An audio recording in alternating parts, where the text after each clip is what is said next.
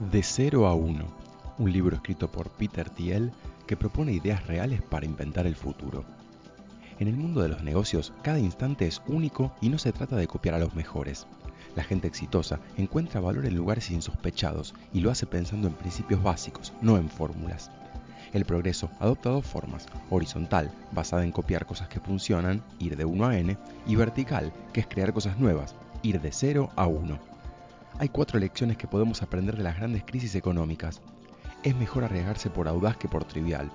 Un mal plan es mejor que ningún plan. Los mercados competitivos destruyen los beneficios y las ventas importan tanto como el producto. Si definimos a Google como un motor de búsqueda, su dominio del mercado lo acerca al monopolio. Pero si se lo definiera como una empresa publicitaria, no sería así. Los monopolistas mienten redefiniendo su empresa en un mercado que no dominan. Los emprendimientos suelen definir su mercado de modo tan restrictivo que por definición siempre lo dominan. Un monopolio no siempre es malo para la sociedad. De hecho, los gobiernos los crean o los persiguen según les convenga. En condiciones de competencia perfecta, los beneficios del capitalismo se neutralizan entre sí y supone oportunidades donde no existen. Si una empresa está en equilibrio competitivo, su muerte no le importará a nadie. Las empresas extraordinarias ganan un monopolio resolviendo un problema único. Es más fácil innovar en una startup que en una gran empresa, ya que pueden cuestionar ideas y repensar un negocio desde cero. Las empresas tecnológicas exitosas pierden dinero los primeros años y generan mucho valor a futuro y comparten ciertas cualidades. Tecnología propia, más difícil de copiar, efectos de red, el producto es más útil cuanto más gente lo usa, economía de escala, pensada desde el diseño, y marca, aunque no empezando por ella. Conviene elegir un nicho para dominar y luego expandirse y no definirse por oposición a otros. Hay siete cuestiones que una empresa debe buscar. Ingeniería avanzada, tiempo adecuado, monopolio, personas, distribución, durabilidad y secreto. Podemos pensar que el éxito en los negocios es fruto de la suerte o de la capacidad.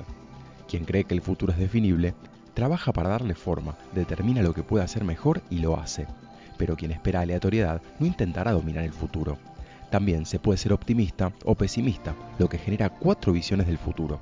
El pesimista indefinido, que solo espera a que acontezca el declive. El pesimista definido, que se prepara para un porvenir sombrío. El optimista indefinido, que espera beneficiarse del futuro pero no ve razón para diseñarlo. Y el optimista definido, que piensa que será mejor si lo planea y trabaja para ello, como un emprendedor. El valor de una empresa es la suma del dinero que producirá y depende de sus secretos. En economía, la incredulidad en los secretos conduce a la fe en mercados eficientes, y el secreto del monopolio es que la competencia y el capitalismo son opuestos. Incluso puede ser mejor ser el último en jugar. La planificación a largo plazo está infravalorada en un mundo cortoplacista. El capital de riesgo para inversiones sabe que la mayoría de las startups fracasará y unas pocas tendrán enormes ganancias, pero un emprendedor no puede dirigir varias startups a la vez y espera que una funcione, debe enfocarse. Una empresa desordenada en su fundación es difícil de arreglar y la decisión más importante es con quién se empieza. En general, todos deberían participar a tiempo completo. Al principio, los fundadores tienen la propiedad y la posesión y puede haber conflictos con los inversores.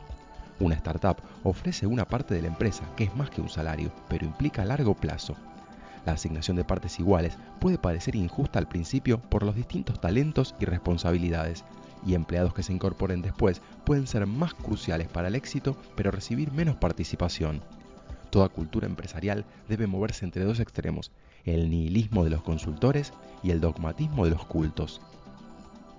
El beneficio medio en la relación con el cliente debe superar la media invertida para adquirir un nuevo cliente. Cuanto más alto el precio del producto, más se debe invertir para hacer una venta. El marketing y la publicidad funcionan para productos masivos sin medios de distribución viral, es decir, cuando los usuarios atraen a otros. Y esto funciona con las startups solo cuando el costo de adquisición de clientes y el valor de su ciclo de vida hacen que cualquier otro canal de distribución resulte antieconómico. Si un solo canal funciona, hay un gran negocio, pero además de vender un producto, la empresa tiene que venderse a sus empleados, inversores y medios de comunicación. En las empresas, la elección es estancamiento o singularidad. Podemos pensar la historia como una alternancia entre prosperidad y ruina. Debemos trabajar para crear el futuro, haciendo cosas nuevas que harán del mundo algo mejor, pasar de cero a uno. Y lo más contestatario no es oponerse a la multitud, sino pensar por uno mismo, viéndolo de un modo diferente, pues no todo lo valioso se ha creado aún.